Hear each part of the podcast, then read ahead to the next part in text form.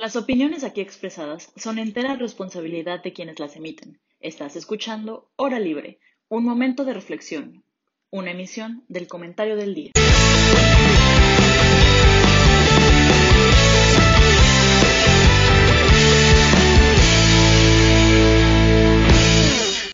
Buenas tardes a todos, bienvenidos a nuestro programa La Hora Libre. Es un gusto para mí estar con ustedes en esta edición.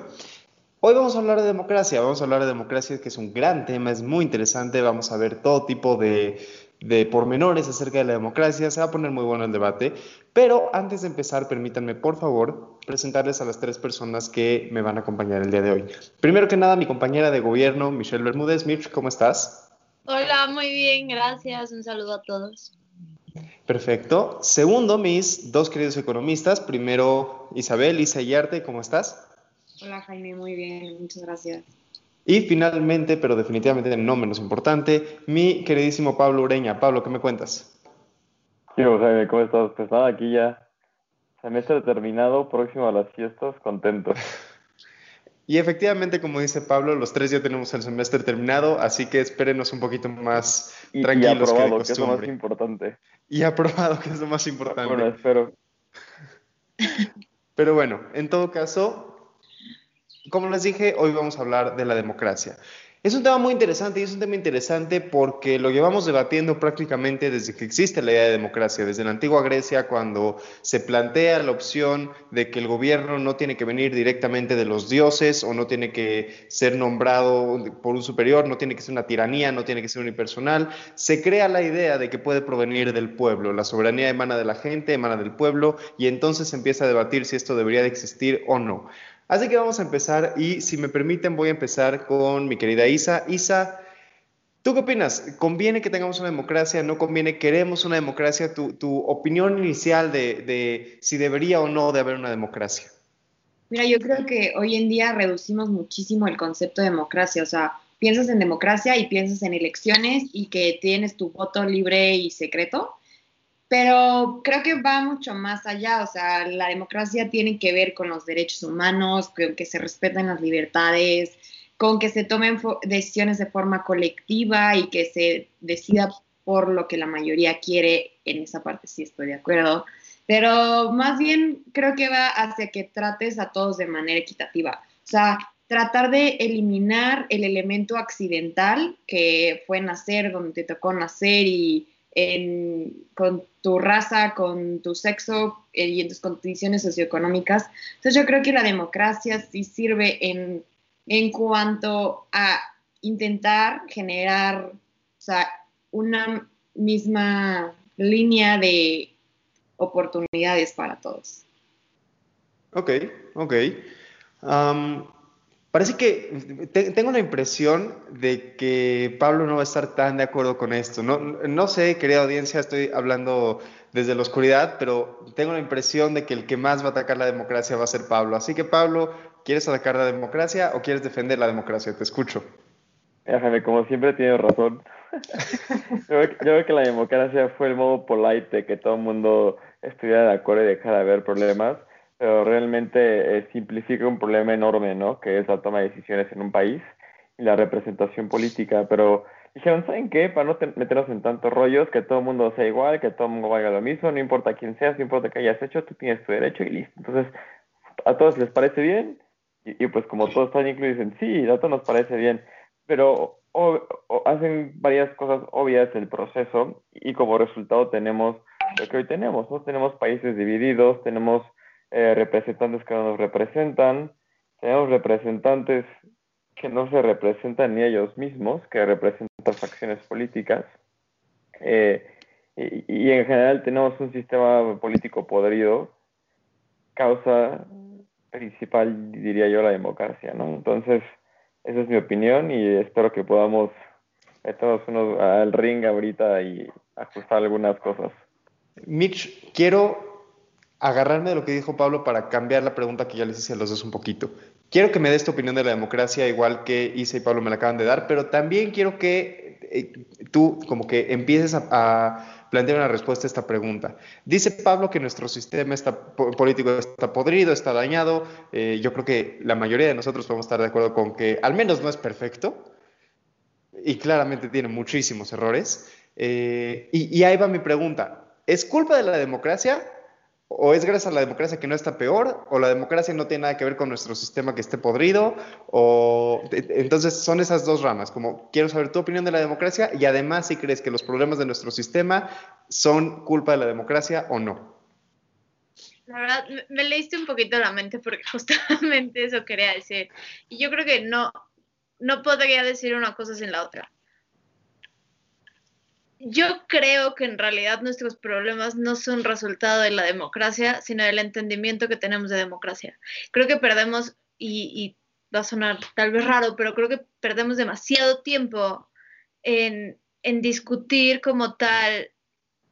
Creo que la gente está muy casada con la idea de democracia o no democracia y entonces nos casamos con una ideología que probablemente no refleja nuestra realidad. O sea, mi, mi entendimiento de la democracia es pues si funciona maravilloso, ¿no? Yo la verdad sí creo que está bien que todo el mundo tenga esta capacidad de, participar. Yo creo que la democracia ha venido evolucionando desde su nacimiento y, y si y ha sido para bien, sí creo que ha sido para bien. Creo que la democracia ha perdido muchas de sus características esenciales que son con las que, con las que nace pero en realidad creo que es para bien, o sea, ha, evolucionado junto a los derechos humanos, ha evolucionado junto a la libertad, junto a la igualdad, y yo creo que todo eso está muy bien, pero creo que estamos muy casados con una idea de, y entonces porque cualquiera puede participar, y entonces como cualquiera puede participar, no funciona y cada quien puede decir lo que quiera, cuando la democracia en realidad no se trata de eso, o sea, se trata de tener la posibilidad, pero si no funciona no es porque todo el mundo tenga la posibilidad, sino porque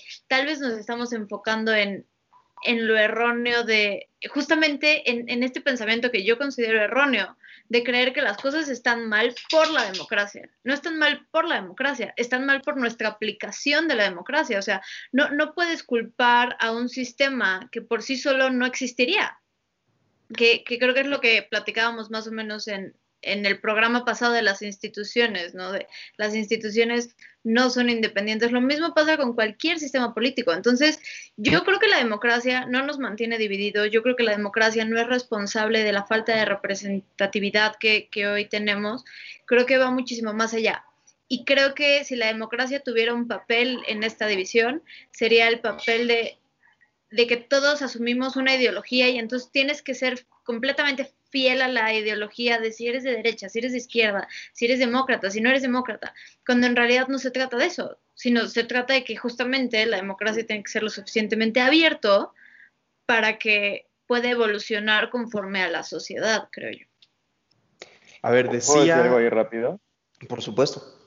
Ok, pero si nos vamos a pensar en lo que teóricamente deberían de ser las cosas, abriríamos un libro de comunismo y diríamos, oye, qué padre está esto, sí, todos hay que ser comunistas porque todo el mundo está bien, pero, pero, pero, ¿qué pasa? Que en la práctica no funciona. Entonces tú me estás diciendo que, que, en, teoría, en teoría la democracia está, está, padre y todo, yo digo, sí, está padrísima, pero en la práctica, que es la aplicación y como la estamos aplicando nosotros y en otros países del mundo, no funciona. Entonces, o sea, ¿qué hacemos? ¿Nos vamos a la teoría o, o nos vamos a lo práctico y a lo que realmente es?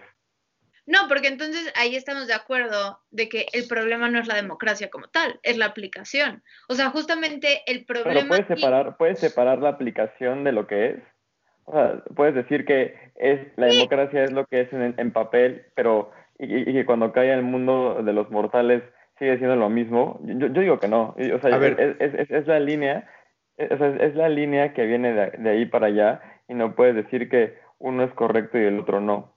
A ver, perdón, ahí, ahí, voy a, ahí voy a hacer una pequeña pregunta porque creo que sí es importante. Porque ahí tenemos que hacer justamente una distinción muy, muy, muy importante, ¿no? Porque si entendemos como democracia el derecho a voto, por decir nada más, democracia es el derecho a voto, ya todo lo demás no existe. Si entendiéramos democracia como derecho a voto, que yo creo que no es el caso, entonces podemos verla aplicada en la práctica, ¿no? O sea, como dice Pablo, vemos que en la práctica nuestro derecho al voto no ha redituado en gente que nos represente, bla, bla, bla, bla. Pero si entendemos la democracia como... votado. Derecho a voto de ser votado. Pero justo, es a lo que voy. Si entendemos la democracia como más cosas, como una serie de mecanismos de representación que permiten la participación, que permiten el diálogo, la diversidad, que permiten las libertades, etcétera, etcétera, etcétera, entonces empezamos a encontrar un, entendimiento mucho más rico.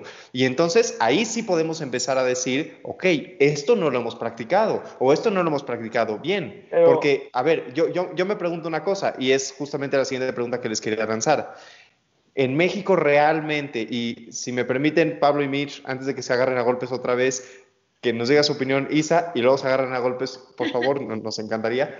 Este, en México realmente tenemos una democracia en el sentido completo, no nada más en el sentido de tenemos derecho a votar. Sí, todos los, cada seis años todos vamos y emitimos nuestro votito. Tenemos una democracia participativa, le podemos entrar al gobierno, podemos hacer que nuestra opinión afecte las decisiones públicas o eso no existe. Isa, te escucho. No, no existe. Pero creo que es más que por la democracia en sí, es por lo débiles que son nuestras instituciones. Lo veo más por ahí el problema, más que una aplicación buena o mala de la democracia. Ok. Mitch, Pablo, ¿quién quiere ir primero? Yo, quiero decir algo de lo que decías anteriormente. Creo, que estás ampliando demasiado el concepto de democracia a la parte de representación, a la parte de instituciones, porque eso en sí no es, no es, o sea, la democracia no es eso. Tú puedes meter las instituciones, puedes meter la representación en otros sistemas de elección popular. No, no son eh, únicamente este, posibles en la democracia. Eh, habiendo dicho esto, no se aplica la democracia en México. Eh, definitivamente es un no, digamos, como en la teoría, pero vuelvo, eso vuelvo a mi punto. ¿Por qué no se aplica? Porque está pensada eh, es un sistema pensado para que, funcione con personas honestas, con personas que no se van a, que van a tener incentivos a desviarse, etcétera, etcétera, etcétera. ¿Y qué es lo que pasa? Que en la práctica, en la realidad, eso no es posible. Es un sistema muy bonito, está muy bien pensado, si todos los humanos fuéramos honestos este, y capaces, pero eh, la, la, realidad es que no es cierto. Entonces, no podemos aterrizar un sistema tan idealista en un mundo tan real. Pero entonces, ¿cuál es la alternativa? Es que no hay sistema que no sea idealista, o sea, el sistema como tal de gobierno tiene que ser en sí idealista porque es a lo que la sociedad debe de aspirar, aún creyendo o no creyendo que jamás pueda pasar. Ese es mi conflicto con, con que nos aferramos tanto a, a si la culpa es de la democracia o no es de la democracia. Vaya, evidentemente la culpa está en nuestro mal funcionamiento, pero el mal funcionamiento no quiere decir propiamente que todo el sistema tenga que estar mal, sino que tal vez nos enfocamos en arreglar una teoría que por sí sola podría funcionar, pero somos nosotros quienes no estamos siendo el vehículo correcto, creo yo. O sea, que, que este, por ahí. Hay una, hay una, frase del expresidente de Estados Unidos, Barack Obama, que me parece muy interesante.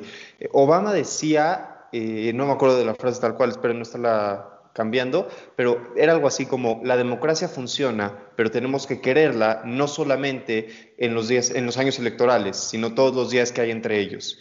La idea básica es que para que un sistema democrático, según esta, esta frase, es que para, la, para que la forma de, vida democrática, para que un sistema democrático funcione, no se trata nada más de la emisión de un voto. Eh, ¿Por qué lo digo? Porque Creo que, creo que ahorita que estamos hablando de la democracia, un tema que vamos a tener que tocar antes de llegar a las alternativas, que como bien decías, es así, es algo que tenemos que analizar, porque si no queremos democracia, pues ¿a dónde iríamos? Pero antes de llegar a las alternativas, mi pregunta son los riesgos. ¿Por qué?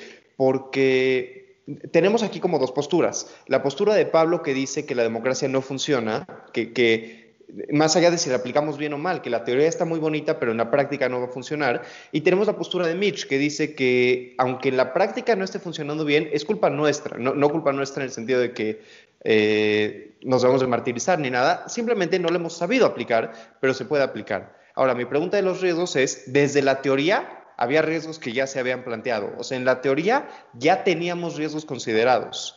Riesgos que lo plantea. la hacen fea la teoría riesgos como el populismo, la tiranía de la mayoría, todas esas cosas. Entonces, Pablo, es justo, justo mi pregunta para ti.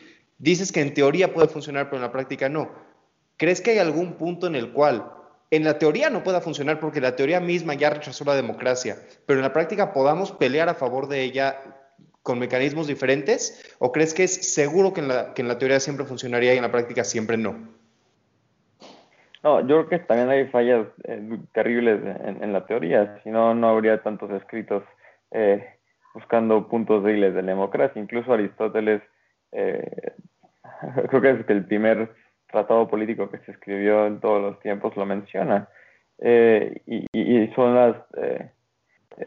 hay tres sistemas como ejemplares, la monarquía, la república me parece, y una oligarquía no, no es oligarquía, es este aristocracia, perdón, un tipo de aristocracia, y justo lo que hace es eh, ve a futuro eh, las desviaciones, creo que le llama él, de estos tres sistemas políticos, y resultan en tiranía para la monarquía, en una oligarquía para la aristocracia, y en la república menciona un tipo de democracia que es el populismo. Digamos, si, si, lo quisiéramos traducir, es, es este, es, sería esto me parece. Eh, según yo es la política de Aristóteles, ahorita que me están comentando lo de Platón, según yo el, libro es por la política de Aristóteles. A lo mejor ya saben que se refieren las ideas entre, entre Sócrates, Aristóteles y Platón, se refieren varias ideas, pero, pero según yo esto él lo explica en, en, en la política de, Aristóteles. Tal vez estoy confundido, lo voy a checar, lo voy a fact chequear, pero según yo es en eso. Yo, yo, yo recuerdo haberlo leído en ese libro entonces, volviendo a la pregunta, sí, yo creo que sí hay, cosas que se previeron antes, pero que se hicieron no ver justo porque dijeron, a ver, ¿cuál es el, menor de los males si agarramos uno? No es como el capitalismo. Pero, de todos modos, yo creo que eh, justo en la aplicación el error más grande que hemos eh, eh, hecho nosotros como, ciudadanos es el creer que es un sistema poco flexible. Queremos implementar la democracia en México como funciona, a lo mejor en Europa como funciona en otros lugares, y eso no es posible.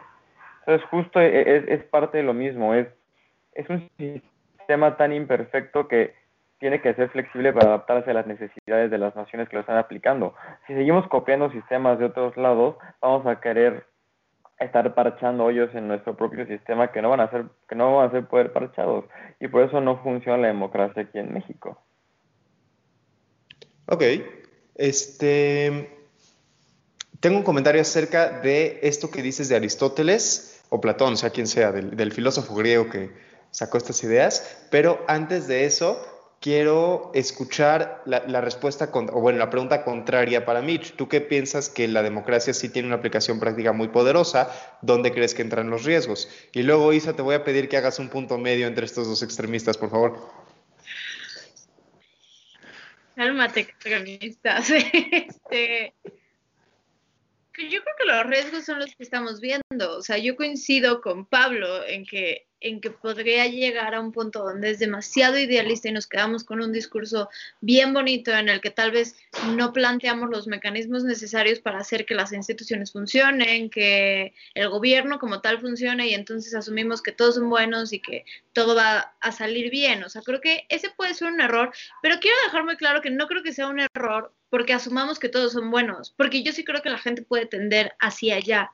Creo que más bien el error está en, suena muy bonito, es un discurso padrísimo, me convence, muy persuasivo, entonces asumo que solito va a pasar, ¿no? Entonces asumo que pongo instituciones y que solitas van a funcionar. Asumo que distribuyo el dinero y que todo va a estar bien. Creo que ese es el problema, o sea, que no propiamente que lo copiemos, porque creo que la democracia mexicana no está como copy-pasteada, y yo, yo también soy fiel creyente de que cualquier política pública, cualquier sistema, cualquier cosa aplicable a la sociedad debe de entender la realidad de la sociedad en específico, si no, simplemente no pueden ser los mismos. Pero yo creo que más bien el problema no es que no es que no podamos o que el sistema sea demasiado demasiado para nosotros por ponerlo de cierta forma, sino que creo que hemos creído que solito va a pasar, ¿no? Y entonces seguimos creyendo que un día va a llegar el presidente súper buena onda, que, que va a ver por todos nosotros y que va a hacer las cosas bien y que no va a robar y que...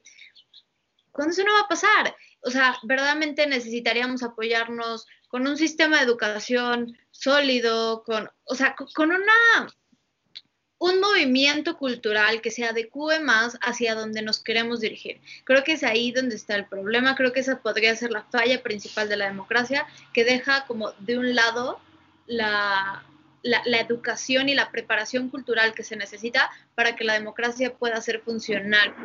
Pero, quiero escuchar a Isa ¿cómo? y quiero regresar a ese punto. Nada más denme chance porque siento que no ha hablado mucho Isa. Ya sé, ya sé, te estresas, yo sé, yo también, pero vas Isa. No, a ver, yo creo que ahora sí estoy 100% de acuerdo con Mitch, o sea, no se me hizo extremista su postura, pues, como lo planteaste, pero Lo siento, lo siento. no sé, es que yo justo creo que la, la democracia debe permitir que se que la gente que llegue al poder sea la- o sea, en el ideal, ¿no? Que sea la gente preparada. Entonces, no sé, alguna vez que hablé con Pablo como de esta misma discusión y él decía como es que la democracia falla porque permite que cualquiera llegue al poder y tome decisiones que no sabe cómo tomarlas, ¿no? Pero, o sea, como que nuestra eso- flamante nueva secretaria de... No, o, o deja la secretaria, el mismo señor presidente. Sí, sí. Entonces, pero, o sea, si la democracia desde un inicio funcionara, entonces la gente que preparada, la gente que llega a esos puestos, entonces sí sería quien, o sea, cualquiera puede haber llegado, pero porque la persona que llegó, entonces tendría que haber estado bien preparada desde un inicio. Y entonces, si no tienes este tipo de sistema, entonces ya estás desde el principio determinado lo que puedes aspirar o no aspirar a hacer. Y entonces limitas a la gente, y entonces limitas su libertad, y entonces el, cuál es el punto de, del gobierno o del democrático si realmente no existe. O sea, tú, tú ya desde que naciste hasta aquí puedes llegar a ser porque, pues, chale, así te tocó vivir. Porque además nada te garantiza que el preparado lo vaya a hacer bien, menos cuando el preparado no conoce la realidad del 80% de la población. O sea, que, que esa es la A realidad. ver, pero, pero ¿qué prefieren? ¿Tener a un mono dirigiendo la Secretaría de Hacienda o tener a los primeros tres economistas de México? Es que creo, Pues- que, creo que no se trata de eso. Es que, y otra es que cosa justa- que justamente, quiero- la, la Otra democracia cosa que no... quiero decir, importante de lo que decía Mitch antes, o sea, yo entiendo esta lucha y esta búsqueda porque todo el mundo tenga educación y hay una base fuerte de valores y, y tenga las mismas oportunidades. Eso está padrísimo y todo el mundo lo quiere, pero eso se sienta antes. O sea, yo no puedo decir, tengo una democracia, y, pero para que sea buena voy a hacer que todo el mundo tenga educación. No, no. Tú primero tienes una educación sólida, haces un sistema que funcione y después adaptas, o sea, tú, tú, tú no creas gente que se adapta al sistema, creas un sistema que se adapta a la gente. Y, y, y por eso fallamos, porque, porque no tenemos un sistema educativo fuerte, porque no tenemos... ¿Qué? Ahorita no puedes regresar a sentar la base de la No, democracia. no, no, no, no, no, es, justo eso, no puedes regresar a hacer eso, justo, justo, e- e- ese es mi, mi punto. Como no podemos regresar a este punto, lo que sí podemos hacer es un corte y asegurarnos que las generaciones que vengan tengan esa preparación y a partir de ese punto hay un parteaguas en donde la democracia pueda funcionar con ese tipo de cosas, de, de esa generación para atrás. Pero Entonces- para, de aquí para adelante estamos podridos. O sea, Entonces ponemos un sistema es tiránico... es wishful thinking.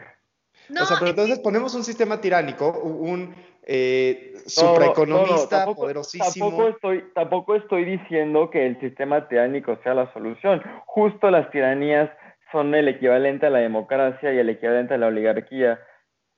No, o- en- o en bueno, los o sea, tres lo digo, sistemas de gobierno ponemos, para ponemos un sistema Aristóteles. no democrático, ponemos un si- sistema no democrático que implemente un modelo No, no. educativo mamón, perdón por la palabra, y que dentro de 50 años vamos a tener así el- la mejor educación del planeta y entonces sí podemos ser una democracia.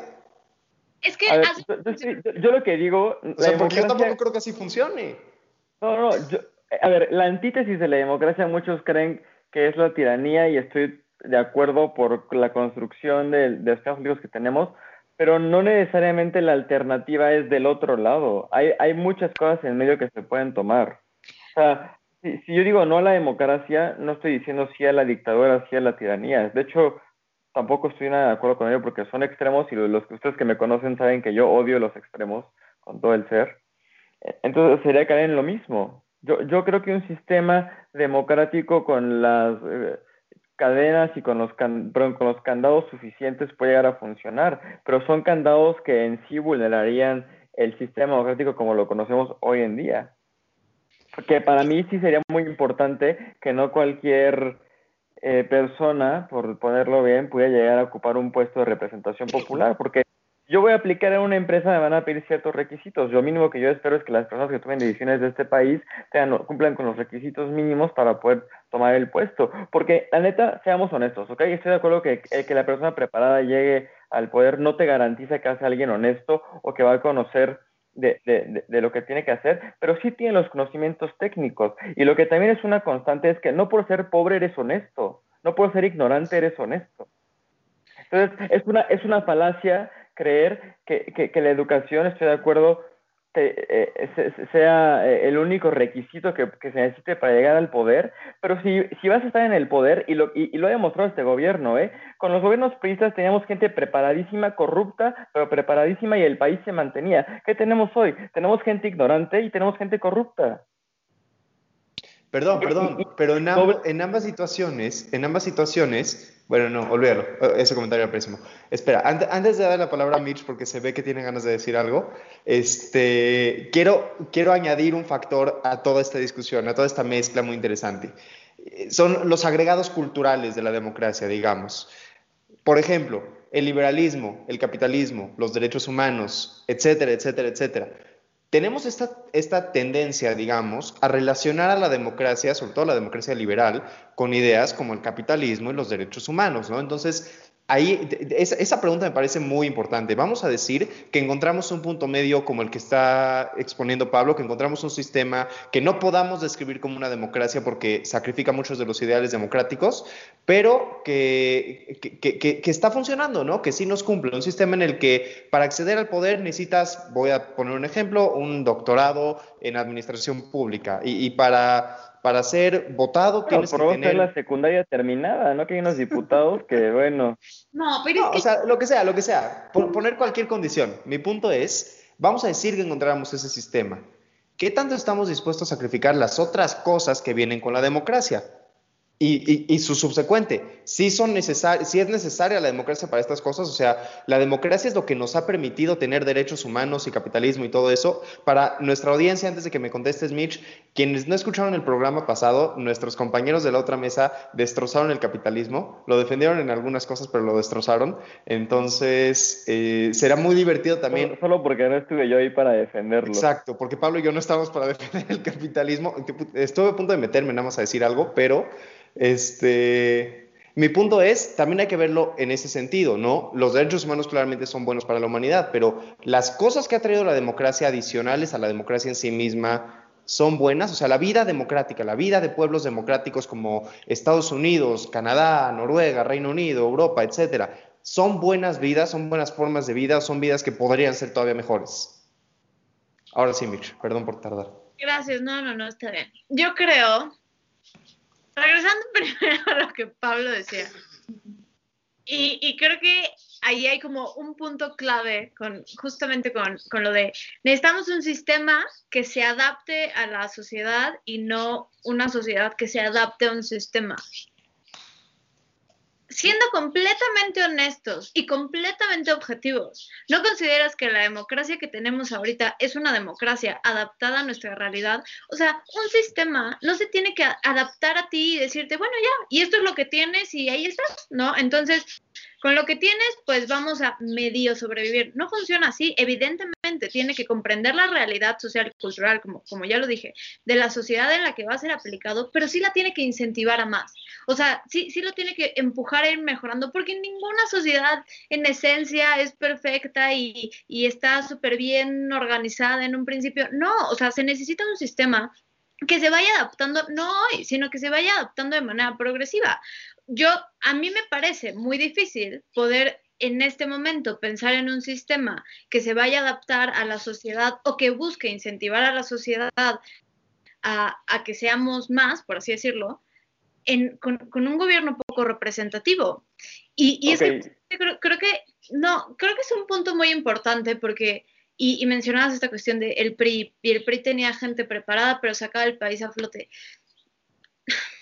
creo que es una perspectiva muy difícil y creo que muchas veces lo volvemos muy técnico y entonces lo técnico vale muchísimo. Sí, hay muchísimos diputados que no han terminado la secundaria, sí, y hay muchísimos diputados muy capaces.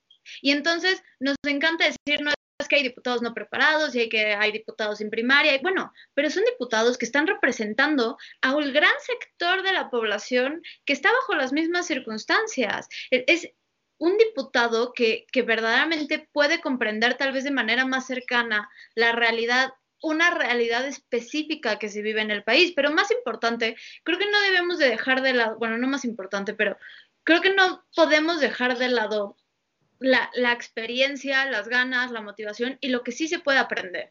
Y creo que otra de las de los problemas que surge con, con esta perspectiva muy técnica es que lo volvemos el todo. Y creo que es lo mismo que pasa como cuando hablamos del PIB y se nos olvida que cada cifra económica hace referencia a la calidad de vida de una persona y a la felicidad de una persona y a lo que, o sea, verdaderamente, esto no, no se trata de un número, se trata de una vida.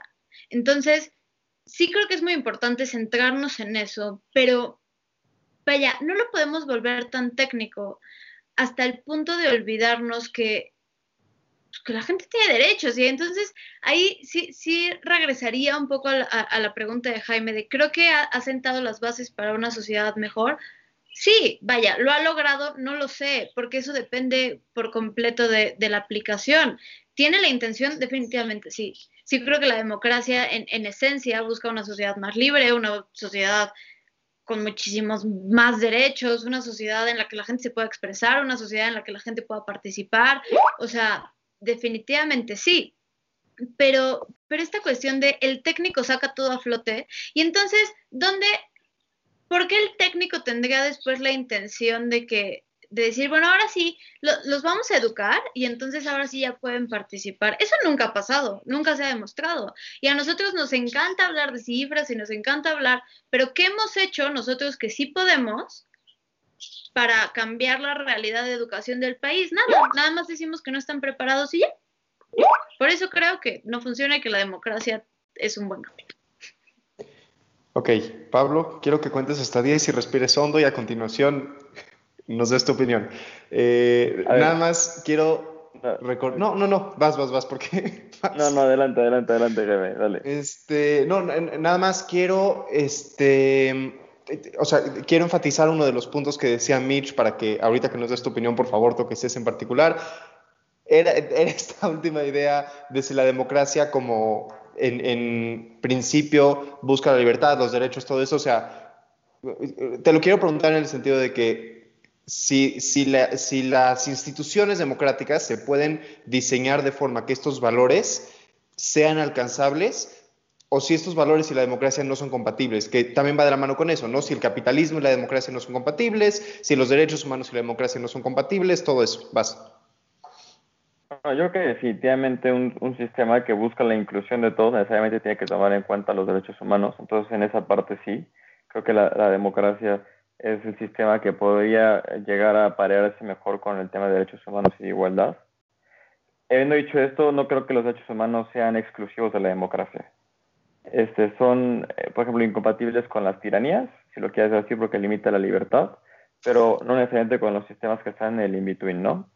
Y luego, regresando al tema de la representación de México, Mitch dice, este, México nos, eh, estamos bien representados hasta cierto punto porque hay gente que conoce las realidades del país y por esto puede legislar mejor.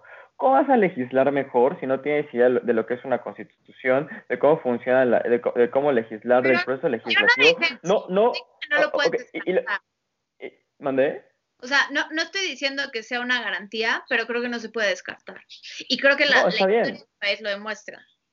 Está bien, está bien, pero a ver, siendo realistas, ¿por qué, ¿cuántas iniciativas de ley presentan los senadores con este ¿Cómo iniciativas pasan? Porque aunque presenten 50 mil, las pueden presentar de manera inequivocada, la pueden no llevar a la comisión, pueden romper todo el proceso legislativo y después se enojan porque no pasa una iniciativa porque no la metieron correctamente. Y, y, ves, si tienes razón en que México tiene que estar representado en las cámaras y, y, tú dices que más o menos está bien representado en proporción, o sea, yo digo, sí, está lleno de ignorantes y de corruptos, igual que México. Ahí, quiero defender un poquito a Pablo, lo cual es muy raro porque yo de verdad estoy bastante a favor de la democracia, pero ahí creo que Pablo tiene un punto muy, muy, muy, muy importante.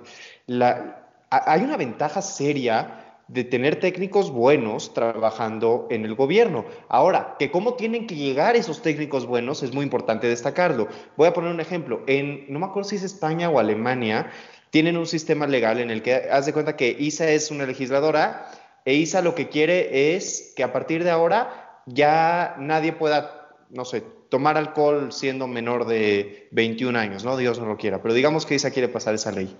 Entonces, ISA va con un cuerpo técnico de especialistas dedicados al tema legislativo en particular y ellos son los que redactan la iniciativa, buscan las leyes, ven que los artículos transitorios coincidan, porque si uno revisa la, la, ah, la legislación actual en México, es terrible lo mal redactada que está, lo rebuscada, se contradice a sí misma, choca, es, es terrible, es una cosa de miedo.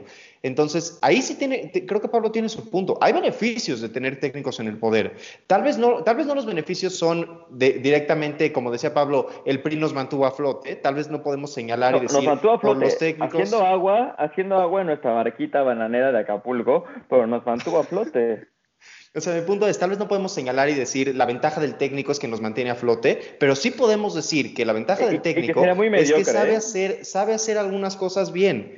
Ahora, justo es la pregunta, ¿cómo, cómo garantizamos? O sea, porque, por ejemplo, en la Secretaría de Economía eh, hay un sistema de, concurso mediante, mediante el cual algunas plazas se designan para los que compiten por ellas, no por, no por democracia. Nadie pero ¿cuáles son las importantes, Jaime? quién las escoge, esas dos importantes, y, la, y, y, los puestos de abajo, cómo se designan. O sea, no decir que, que el, secretario y el subsecretario no tienen injerencia en cómo se designan los por concurso. No, no, no, claro que tienen injerencia, pero lo que, a lo que me refiero es a que como, o sea, eso pasa en México porque somos una sociedad corrupta, pero si tienes un mecanismo mediante el cual una persona técnicamente bien preparada puede convertirse en director de competitividad y competencia y puede manejar un sistema para garantizar que las empresas sí compitan entre ellas, a pesar de tener un secretario que fue nombrado por un presidente que llegó por el voto popular, tienes un mejor sistema, ¿no? Y es justo la pregunta, ¿dónde trazas la línea entre queremos buenos políticos y queremos políticos representantes?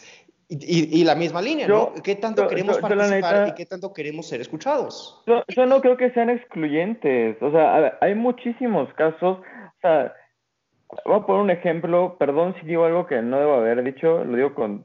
Tratando de ser lo más eh, entendida posible. Hay gente que nace en la sierra y yo sé que son los menos, menores casos. No, no quiero poner un ejemplo porque sé que son, son casos atípicos. Que se esfuerza que lo logra por azares, por suerte, por ganas, por thrive, por lo que quieran, pero lo logran.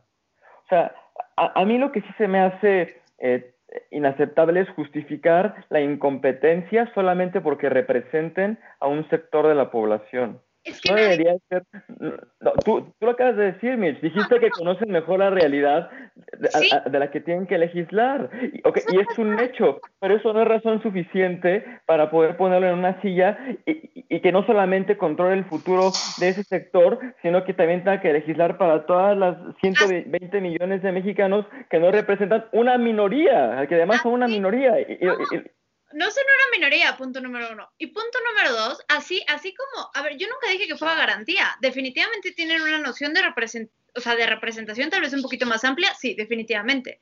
Eso no es una garantía, eso no quiere decir que lo vayan a hacer bien, eso no quiere decir que la política que vayan a... Lo van a hacer mal, porque no lo conocen, no saben cómo hacerlo. y si, eso, no es, garantía, entonces, perdón, pero el conocimiento técnico tampoco. Y eso es justamente... no, por supuesto que no. Y eso es a lo que nos... Una ventaja, te da una ventaja ventaja sobre el otro. te puede fallar, ok, pero hablando en términos probabilísticos, es mucho más probable que un técnico que conozca su área de expertise, que conozca cómo legislar, que conozca de políticas públicas, va a hacer un mejor trabajo que alguien que estudió la secundaria y que ahí se quedó. Es que el problema con eso es Perdón, en términos probabilísticos, en términos probabilísticos, estadísticamente eso es falso. Porque estadísticamente, se, lo que dijo Pablo, estadísticamente se han hecho más reformas constitucionales con legisladores más preparados que han demostrado ser peores, o sea, peores técnicamente. Es una reforma. Porque están separados la realidad social, en efecto. O sea, a ver, aquí nadie está diciendo que el técnico esté mal, por supuesto que no. A ver, si nosotros creíamos que el técnico está mal, no estaríamos estudiando, tan sencillo como eso. O sea, nadie está diciendo que no, por supuesto que la preparación es buena, pero no es una garantía. No podemos entrar todo con. El técnico lo va a hacer bien, que solo lo haga el técnico, que porque porque no, y porque justamente pensar como el hecho de que yo sé más me da superioridad sobre todos ustedes, es lo que hace que, que la persona se separe de la realidad social, que sí es mayoría, y que entonces este país viva la realidad que actualmente vive. Porque, o sea, no, no, que no se nos olvide, insisto, que si los planes, de, todo el mundo lo ha sabido, ¿no? Y tú lo decías, y, y el primo y técnicos y todos. ¿Y por qué nadie implementó un sistema entonces de educación? Y no nada más el sistema, una estructura de educación, una estructura cultural, instituciones en general que favorecieran a que entonces todos estuviéramos preparados en el mismo nivel. ¿Por qué? Vuelvo a mi punto, porque la democracia no funciona. Porque yo, yo no estoy defendiendo a los técnicos priistas, yo estoy defendiendo a ellos, yo estoy diciendo que en los, usando el ejemplo de los gobiernos democráticos pasados, es mejor tener técnicos, que aunque sean corruptos, porque ahora que tenemos un gobierno de no técnicos y de personas del pueblo, tenemos un gobierno de corruptos y aparte ignorantes. Y yo, regresando al punto inicial, hablando de la democracia, yo por eso creo que la democracia no funciona. Pero Pablo, yo creo Porque que hay gente... Porque... planteando es todavía más idealista que la democracia. No, al contrario, yo lo que quiero es poner candados a la democracia para adaptarlo a nuestra realidad y que conforme pase el tiempo, esos candados puedan romperse para tener un sistema bueno. Es idealista querer aspirar a un sistema democrático sin tener idea de cómo vamos a llegar ahí. Lo que hicimos nosotros fue decir, aquí está la democracia, así la hicimos, si no funciona, pues qué mal pedo, perdón. Pero, pero ¿saben qué? Hay déjate que llegar ir, a Pablo, él. déjate y todos, ir. Y todos, sí, sí, vamos, vamos a hacer que se llegue. Me imagino a los constituyentes ahí en 1917. Sí, muy bien, hay que hacer eso. Entonces pasaron los tiempos y dijeron, bueno, entonces, ¿y, cómo lo hacemos? No, pues aquí, creer que No. el técnico que se cree superior va a buscar que las bases para todos sean iguales. El técnico, insisto, no, no el técnico el que tiene conocimiento, el técnico Pero yo estoy defendiendo a los técnicos, mi- momento de, de yo puedo gobernar porque, porque sé, ¿ok? No, no el técnico que sabe actual, no, no, no, o sea, el, el que yo no, tú estoy, estás yo no planteando. estoy defendiendo a los técnicos, yo no estoy defendiendo a los técnicos, est- estoy diciendo que funciona, que, que yo prefiero a un técnico a un ignorante, aunque el ignorante lo represente. Yo estoy diciendo que yo lo prefiero, pero mi, pero, pero, pero, pero mi, mi, mi- mi argumento base es que creamos una democracia, o sea, después si quieres, en siguiente edición de Hora Libre nos vamos a discutir si los técnicos o los populares son los mejores. Lalo. Pero aquí el tema, aquí el tema es la democracia. esperen, a ver, esperen, pausa, pausa, pausa, pausa, pausa, pausa, pausa. Tengo algo más que decir y es importante porque ya no nos queda mucho tiempo. Nos quedan 15 minutos, entonces necesito, trata- necesito tratar dos temas más antes de que continuemos. Y si no tratamos estos dos temas, voy a estar muy triste y no quiero estar muy triste. Entonces, No tratemos triste, estos dos Jaime, te temas. queremos, ya van a hacer fiestas. Gracias, Pablo. No, no voy a estar triste. Yo, yo, yo quisiera algo rápido antes de que empieces. Espera, no, no, no, espera, espera, espera, espera, espera, espera. Queremos, nos amamos, nos amamos y aunque discutimos y nos peleamos, siempre somos grandes compas. Definitivamente. Y Mitch y yo nos queremos más de lo que parece en pantalla. Sí. Este, a ver, hay, a mí me parece, a mí me parece que el punto más fuerte de la democracia, sí, el valor que la democracia en sí misma, más allá de, lo- de los extras que trae, de los que ya hablamos, en sí mismo la democracia, algo muy bueno que tiene, es que tiene lugar para los perdedores. ¿A qué me refiero? En una tiranía, por poner el, ejemplo extremo aparte, que como decía Pablo, no necesariamente, para nada es algo defendible, en una tiranía, eh, si yo soy el gobierno y ustedes no, se, se aplica la ley de Herodes, ¿no? Que no voy a decir en este programa, pero básicamente significa que ustedes no van a participar en el gobierno y no me importa lo más mínimo porque yo soy el tirano y yo puedo decidir qué pasa. En una democracia, si yo soy el gobierno dentro de seis, cuatro, cinco, ocho años, los que sean, van a volver a haber elecciones y entonces ustedes pueden participar, pueden mejorar sus propuestas y pueden entrar. Lo que pasa es que los perdedores, los perdedores en la democracia, los que no forman parte del gobierno, la oposición, vaya, tienen un papel en la democracia, se les contempla, son parte del, del legislativo, también puede ser, en algunos países donde el judicial es el, democráticamente electo, pueden ser parte del judicial. Están los ahorita que perdió eh, este Donald Trump, los republicanos para nada están acabados, tienen prácticamente ¿tú la mitad en en ambas la casas. oposición tiene voz? No, no, en, espera, en espera. México, donde las cámaras están secuestradas, donde la Suprema Espera, Corte espera, está secuestrada, No me, no refiero a la oposición. secuestrado. Pablito, no me refiero a la oposición mexicana actual. A lo que me refiero es a que un sistema democrático en sí mismo, el diseño democrático, contempla la posición de la oposición, contempla que la oposición Porque con un existe. ejemplo ya te lo rompí todo, justo con el ejemplo de México ya te rompí. Espera, no, estás hablando de la excepción, no estás hablando de la regla. La regla yo también te puedo decir que las reglas son. Con un, con un solo ejemplo te, lo, te, puedo, te puedo armar la contradicción. No, porque un solo ejemplo, un solo ejemplo, un solo ejemplo, Pablo, no destruye la regla. La regla es lo que sucede en todo el país. una democracia que transicionó a una dictadura porque no tuvieron los candados necesarios para proteger la democracia. Oh, Las democracias espera, no funcionan. espera. Sí, Te, te estás, te estás colgando de la idea de que la democracia no funciona porque estás colgándote de un ejemplo que no funcionó. A ver, paciencia. Lo que estoy preguntando es si el mecanismo democrático en el cual se permite que la oposición participe en países donde la democracia funciona, que son todos afuera de México y Latinoamérica, ¿Es bueno, es positivo que la democracia funcione, que, la democracia contemple a la oposición o no necesitamos de la oposición y el que esté en el gobierno debería poder gobernar sin que se le opongan? Porque la oposición a veces es eso, es un freno. O sea, ¿qué queremos? ¿Un gobierno fuerte que pueda tomar decisiones sin oposición o una oposición que todo el tiempo puede estar golpeando? no, la oposición es muy importante. Sí, yo creo que sí. O sea, pero tiene que ser suficientemente fuerte, no como la oposición de Como México. La oposición Exacto, de la oposición de México no sirve, pero no es la oposición ideal, no es lo que la democracia quiere que sea oposición. Un gobierno democrático quiere que la oposición también compita. Nuestra oposición no compite, pero eso no significa que, que la democracia no funcione, significa que, que los imbéciles que están de oposición no funcionen.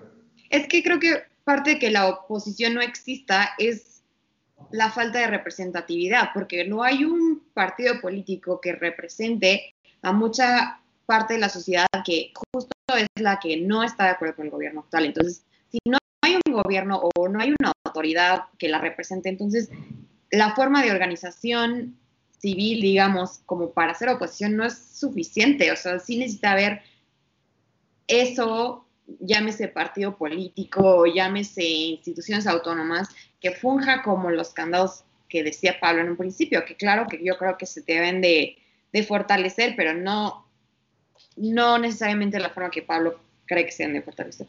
Y ahí podemos hacerle la pregunta a Pablo. ¿Crees que una oposición fuerte, una oposición funcional, una oposición que le pega al gobierno cuando quiere hacer estupideces, sea un candado bueno, slash suficiente, slash Mira. positivo para la democracia?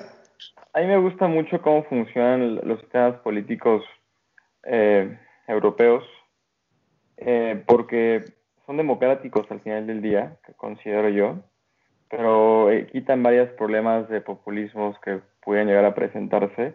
Y me gusta el caso alemán, en el que el hashtag, eh, pues eh, hay una pluralidad de ideas, hay oposición, los primeros ministros pueden discutir, bueno, perdón, los ministros pueden discutir los temas y, y justamente creo que ahí sí hay representación. Entonces ah, yo creo que ahí la voz de la oposición, cuando llega a haber voz de la oposición, funciona.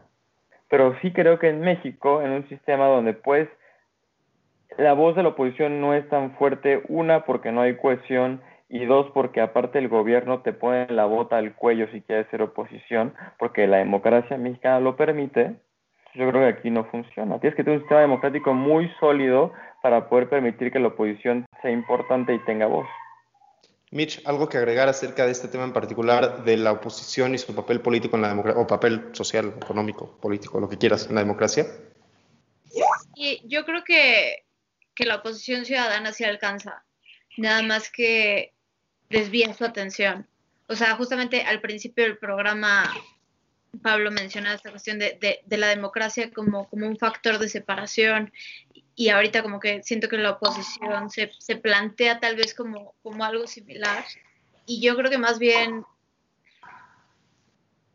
sí existe actualmente un, una oposición fuerte y siempre va a existir porque la ciudadanía por excelencia siempre va a ser una oposición fuerte. O sea, creo que, creo que eso es algo como importante resaltar, aun cuando en este momento no esté muy activa. Pero si a mí me preguntas, yo creo que el problema más bien gira en torno a que nosotros nos deshacemos entre nosotros. O sea, creo que el problema es que sigue nuestra atención y como lo decía al principio, ponemos demasiada atención en lo que la democracia es o no es, si la democracia está bien o no está bien. Por supuesto que vale la pena hablarlo, pero cuando hablamos de la democracia, entonces ya dividimos nosotros a ignorantes, no ignorantes, ahí está el problema. El pro podríamos es tener, una realidad. No, podríamos tener cualquier sistema de gobierno, pero mientras estamos culpando al gobierno, sigamos culpando a los demás, a los que no son como nosotros, es que ningún sistema va a funcionar. Y ese es el problema de México y esa es una de las razones por las que la democracia no funciona. Porque una característica esencial de la democracia es que haya una correcta comunicación y una correcta escucha, que creo que es lo más importante. Pero, o sea... Diálogo. sí, o sea, de lo que sea. Pero nuestra atención está completamente dispersa, o sea, por eso no funciona, porque nos, nos, gusta culpar a la democracia, nos gusta culpar al gobierno, nos gusta culpar al que sabe, al que no sabe. Así, así la democracia nunca va a funcionar en nuestra vida, ni aquí, ni en ningún lado. Entonces, pues sí. Vamos, vamos a tomar nuestros ocho minutos. Vamos a tomar nuestros casi ocho minutos, no sé si son más o menos, que nos quedan para hablar de las alternativas a la democracia que Isa y Pablo mencionaron muy al principio. Este, tomen en cuenta, ahorita que planteen sus alternativas, un, pequeño detalle que eh, llama la atención. La democracia puede tener varios objetivos, pero hay dos objetivos particulares que como que llaman la atención. Les digo, eh, la democracia representativa, o sea, la intención de que haya en el gobierno personas que representen a la ciudadana, o la democracia participativa, la intención de que las personas puedan tomar parte en las decisiones que toma su gobierno, ¿no? Entonces, a la hora de plantear alternativas, ustedes me pueden decir, me puede decir, Isa, ¿sabes qué, Jaime? A mí me parece que la democracia representativa no tiene sentido porque yo no quiero que nadie me represente, yo solo quiero, o Pablo, más bien, yo solo quiero que tomen buenas decisiones, entonces mi alternativa es esta. Mitch me puede decir, ¿sabes qué? Las buenas decisiones las van a tomar otros funcionarios. A mí en el legislativo quiero ser representada y quiero sentir que alguien está hablando en mi nombre y quiero esta alternativa. Esa es mi pregunta. Y sí, y ya, ahorita les pregunto otra cosa que también tengo aquí guardada que creo que nos puede servir de cierre. Este, siento que quieres empezar, Pablo. Puedo empezar si quieren. Aunque creo que eso va a dar pie a otra hora de discusión, pero bueno. A mí el sistema que me gusta, que creo que puede funcionar y que sigue siendo hasta cierta forma representativo, es el de la aristocracia. Yo, pero no la aristocracia como la conocemos hoy, que era el gobierno de los nobles, ¿no? Eso, eso tampoco te garantiza nada porque solo el monopolio de los ricos, ¿no? Yo, yo, yo, yo creo en la, en la aristocracia como la planteaba Aristóteles, que era el gobierno del más capaz o del más excelente, se podría decir así, si es, aunque, aunque sea un poco eh, redundante. Creo que si ponemos los candados suficientes para que nos gobiernen los mejores eh, eh, en los rubros que necesitamos que sean los mejores, creo que vamos a tener un sistema que funcione.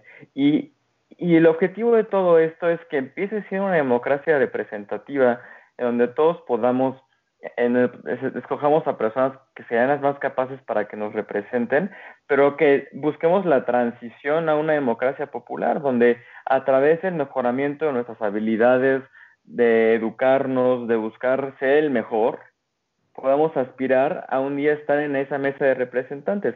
Y yo sé que es un idealista, pero realmente es lo que hacemos día con día para tener un trabajo, o sea, es, lo que hacemos día con día yendo a la escuela para, para para prepararnos, porque sabemos que esta vida es una vida de retos y, lo que queremos hacer es tener las herramientas para poder afrontarlos, porque cuando dirigimos un país no lo vemos igual. Un país es una entidad con muchísimos retos, un país es, un, es una entidad con muchísimos problemas que se tienen que solucionar. Yo lo que digo es que nos gobiernen los que tienen las mejores herramientas para solucionar estos problemas. Y, y si tú no eres de esas personas que tienen esas herramientas, conseguirlas porque eso es lo importante, porque yo no quiero un gobierno que te deje fuera tampoco, pero sí quiero que alguien que me represente sea, le pueda dar mi entera confianza. ¿Sabes? Eh, Creo que eso es lo que a mí me gustaría. Antes de, que opinemos del, de los demás, dame el tuyo, el tuyo. Eh, también se vale decir que no, se vale decir que les gusta el sistema actual. Es lo que yo... Yo creo que que el sistema actual todavía puede ofrecer muchos, para ser sincera. O sea, sostengo y voy a sostener toda la vida que, que el sistema va a ser funcional en la medida de que logremos hacer una conciencia y participación ciudadana real. O sea, y es lo que la democracia plantea. O sea, la democracia no existe sin una participación ciudadana y esa es la razón por la que en este momento no funciona.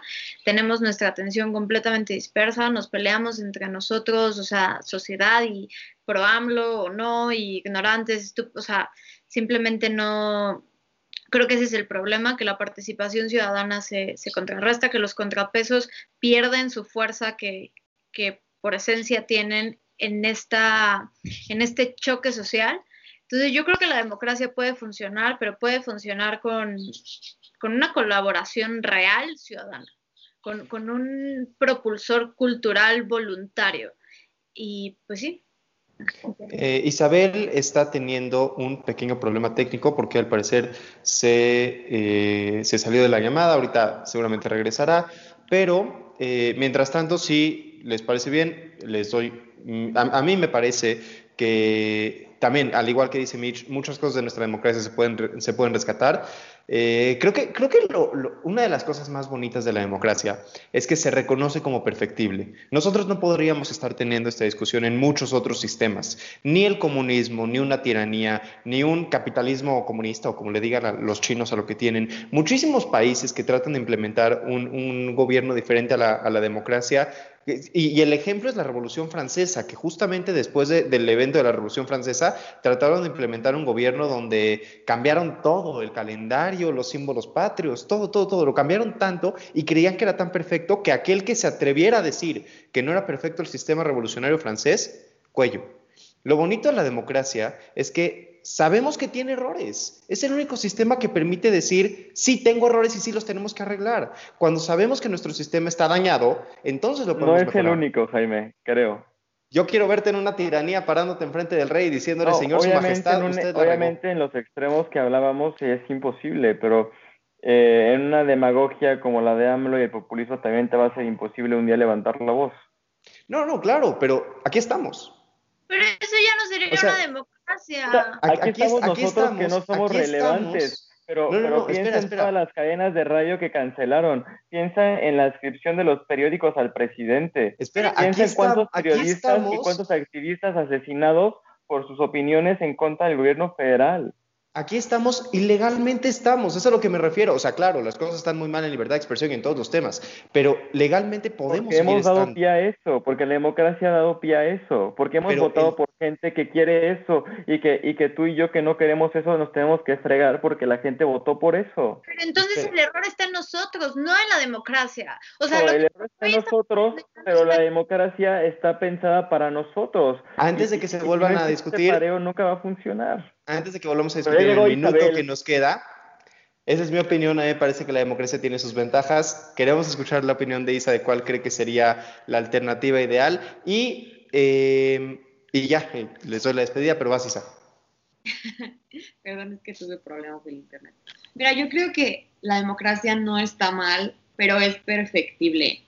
Entonces creo que nos debemos de concentrar en qué cosas son factibles que podemos mejorar, qué cosas son factibles que podemos adaptar a nuestras necesidades hoy en día. Y siento que también la aplicación en México no sé si tenga que ver más con la democracia en sí o sino con el sistema presidencialista, ¿sabes? Y esa ambición al poder y al... Entonces las intenciones ahí se importan, o sea, si yo estoy lanzándome como representante por el poder o porque realmente me importa el pueblo. O sea, creo que y eso tiene muchísimo que ver en las cosas que va a hacer al final del día. Y creo que las intenciones de los representantes en México, en su mayoría, no quiero decir que en todos, pero en su mayoría tienen un incentivo egoísta o de sí o ambicioso. Entonces, si cambias esa perspectiva de lo que se puede alcanzar con la democracia en sentido sociedad y no solamente en los beneficios que puedo traer para mí mismo y mi dinero. Entonces creo que ahí, ahí está la clave de cómo la democracia sí podría ser factible en México. Creo que, creo que hay puntos muy interesantes de todo lo que estamos tratando aquí. Este, me gustan mucho las críticas que hace Pablo a la democracia, eh, también las defensas que hacen tanto Mitch como Isa. Eh, les digo, Isa, ahorita que te desconectaste, les decía yo que a mí me parece que la democracia es, una, es un sistema que tiene muchas posibilidades de funcionar muy bien, eh, también tiene errores, reconozco que tiene errores, y justamente me gusta que la democracia también pueda reconocer que tiene sus errores, no me gustan los sistemas que creen ser perfectos. Este, tenía un último tema que quería tocar. Tenemos cinco minutitos extra porque empezamos tarde el programa el día de hoy. Y nada más quiero mencionarlo rápido. que sean sus opiniones muy cortas y vamos a dejarlo como tema de cierre, ¿no? Ya concretamente hoy en día, o sea, si ustedes fueran eh, presidentes de México, presidentas de México, legisladores, gobernadores, gobernadoras, si tuvieran una posición en la que toman una decisión, ¿cuál sería la, la política, la actividad, la decisión que creen que puede mejorar la democracia o que puede por lo menos abrir la puerta para un sistema que funcione mejor? Pablo, me parece que para ti serían eh, eh, candados, ¿no? Candados específicos para que la democracia funcione para, eh, para que la democracia permita a, ciertos, a ciertas personas ser votadas y a ciertas no. A mí entra, yo, yo te pediría eh, que las personas que fueran votadas y también las demás personas que ocuparan algún puesto eh, en el gobierno tuvieran por lo menos la licenciatura concluida en, en algún rubro que fuera pertinente a, a, su cargo, ¿no? O sea, que el secretario de Agricultura fuera agrónomo, que el secretario de Economía fuera economista, que no sé, en ese tipo de, en esta línea, ¿no? Y también te pediría otras cosas que me van a matar aquí, sí, pero te pediría que, que, no, que, no tuvieras el derecho a votar si no pagas tus impuestos completos, por ejemplo. Ok. Serían esas dos cosas que creo que yo haría. Uno, un, un, un candado por el lado del, del, eh, de, ser electo para un cargo y de otro lado para el voto. Porque, a ver, si tú no pagas tus impuestos con los que se financian eh, las, las mejoras del país, ¿por qué tú vas a tener una decisión? Porque, o sea, es como en el antro, ¿no? Estás ahí echando las cosas a tus amigos y tú quieres pedir, este, no sé, un Zacapa 23, pero no pones ni tres pesitos para la cuenta, ¿no? Te van a mandar a volar porque tú no tienes poder de decisión en lo que estás haciendo. Yo, yo pediría eso, la verdad. Sé que está un poco, es un poco duro, pero creo que es necesario para que este país cambie. No, no, hay, hay, toda una teoría acerca de este tema eh, relacionado con el contractualismo, acerca de quiénes pueden votar y quiénes no. Por ejemplo, eh, la verdad es que no, no, me acuerdo si en México se puede o no, pero en muchos países las personas que están en la cárcel no tienen derecho a votar porque dañaron el contrato social y entonces no pueden recibir, no pueden eso, participar. Eso no lo sé, sí, sí, lo pensé, sí, sí, sí, lo pensé, pero no estoy seguro. Pero no, no, o sea, que... digo, digo, que, digo que no te preocupes, que hay teoría que te sustenta, vaya. Derechos y eh, obligaciones. Isabel, este, yo me ahorraré mis comentarios acerca de lo que dijo Pablo. Pero, no, mira, yo creo que, o sea, si yo estuviera en esa posición de mover los hilitos, digamos, siento que darle lugar a la oposición sería clave. O sea, siento que sea el gobierno que yo quiero el que esté en el poder, o sea, independientemente de que eso sea cierto, debe de haber lugar para la oposición, no solamente cuando el gobierno en contra y yo soy la oposición, debe de haber lugar para mí, ¿no? Siempre debe de haber lugar para la oposición. Eso por una parte, y, y separar lo, lo, más que se pueda que sea autónomo, que sea autónomo. Mitch, eh, Mitch, sí, vas. La educación definitivamente sin pensarlo. O sea, es que sí, sí creo que está ahí. Evidentemente no se puede hacer, y cuando me refiero a educación, no me refiero a, vamos a implementar un sistema educativo holandés. No, no. O sea, es, es toda la estructura. De Dinamarca, está más de moda Dinamarca, De este país, toda la estructura en, en o sea, de, de la educación está mal diseñada.